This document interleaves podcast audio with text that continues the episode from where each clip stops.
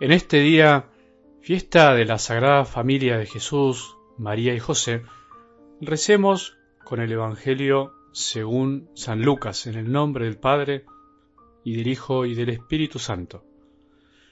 Los padres de Jesús iban todos los años a Jerusalén en la fiesta de la Pascua.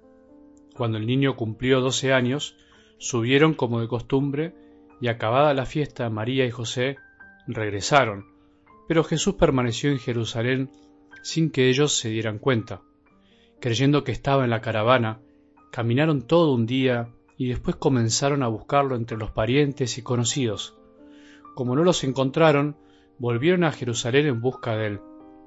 Al tercer día lo hallaron en el templo en medio de los doctores de la ley, escuchándolos y haciéndoles preguntas y todos los que lo oían estaban asombrados de su inteligencia y sus respuestas. Al verlo, sus padres quedaron maravillados y su madre le dijo, Hijo mío, ¿por qué nos has hecho esto? Piensa que tu padre y yo te buscábamos angustiados. Jesús les respondió, ¿por qué me buscaban? ¿No sabían que yo debo ocuparme de los asuntos de mi padre? Ellos no entendieron lo que les decía. Él regresó con sus padres a Nazaret y vivía sujeto a ellos. Su madre conservaba estas cosas en su corazón.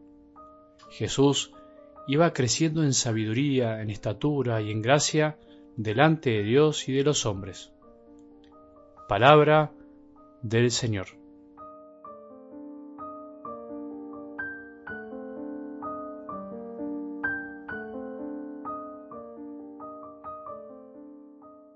Qué buen domingo para estar en familia.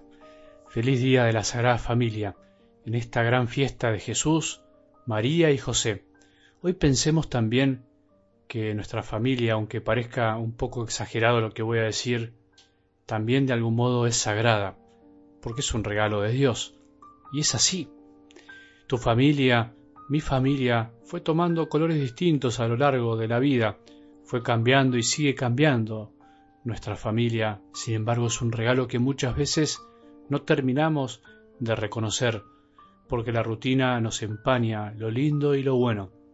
Si sos joven, no te olvides que tu familia es el lugar en donde tenés que estar, aunque a veces te cueste, en donde Dios Padre te regaló nacer para que recibas mucho y aportes también de vos algo para los demás. Si sos joven y no vivís ya con los que te dieron la vida, no te olvides que tu familia siempre será tu familia, no lo olvides.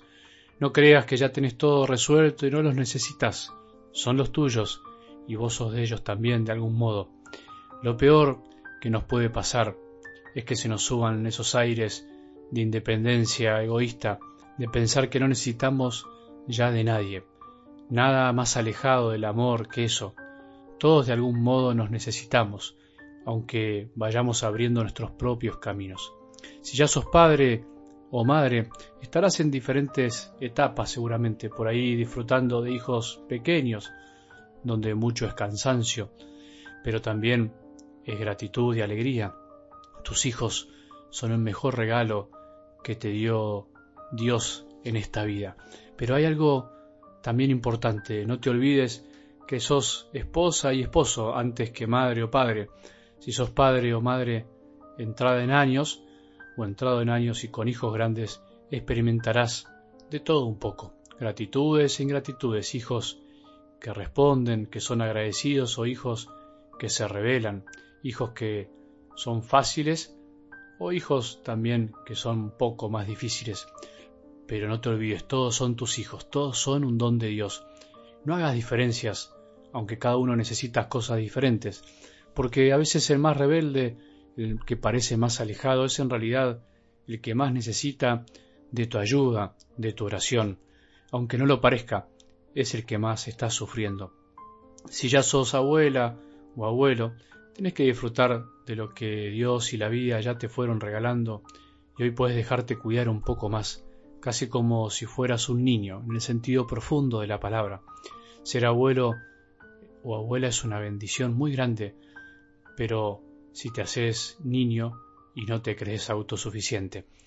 Sea lo que sea, estemos en la etapa que estemos, nuestras familias, la que nos dio Dios y la vida, la que formaste también con tanto esfuerzo, es en el lugar donde aprendemos a amar, a callar, a ayudar, a entregarnos, a perdonar, a abrazarnos, a luchar y a seguir, a enojarnos y desenojarnos, caernos y levantarnos, consolarnos y dejarnos consolar, llorar y a secar lágrimas ajenas, romper a veces, pero también reparar, rezar y suplicar. La familia es el lugar sagrado del amor.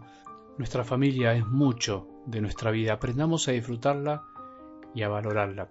Jesús nos enseñó esto hoy y siempre.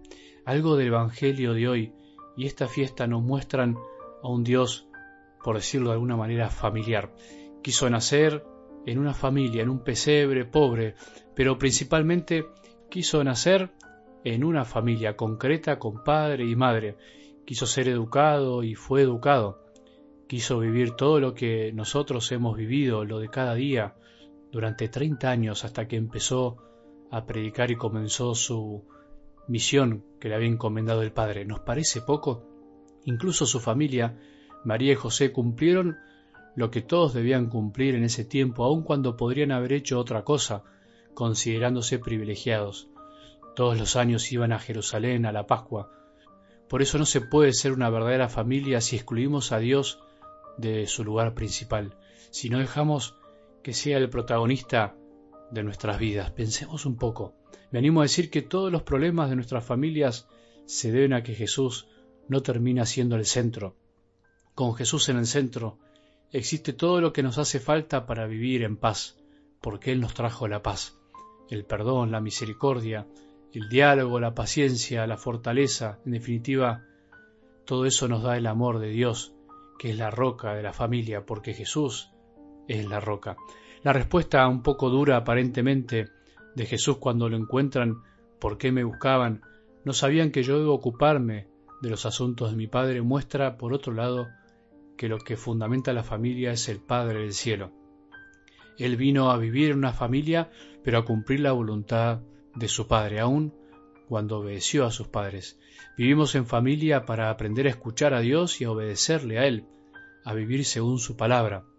Eso tenemos que enseñarle a nuestros hijos.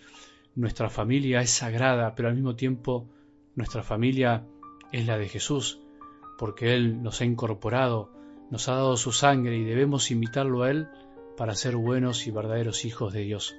La familia que Dios nos regaló debe ser un camino para alcanzar la santidad y nunca un obstáculo, porque nosotros también debemos ocuparnos de los asuntos del Padre. Disfrutemos de nuestras familias y demos gracias a Dios por todo, incluso por aquello que no nos gusta tanto, pero que también nos ayuda a crecer. Que tengamos un buen día y que la bendición de Dios, que es Padre misericordioso, Hijo y Espíritu Santo, descienda sobre nuestros corazones y permanezca para siempre.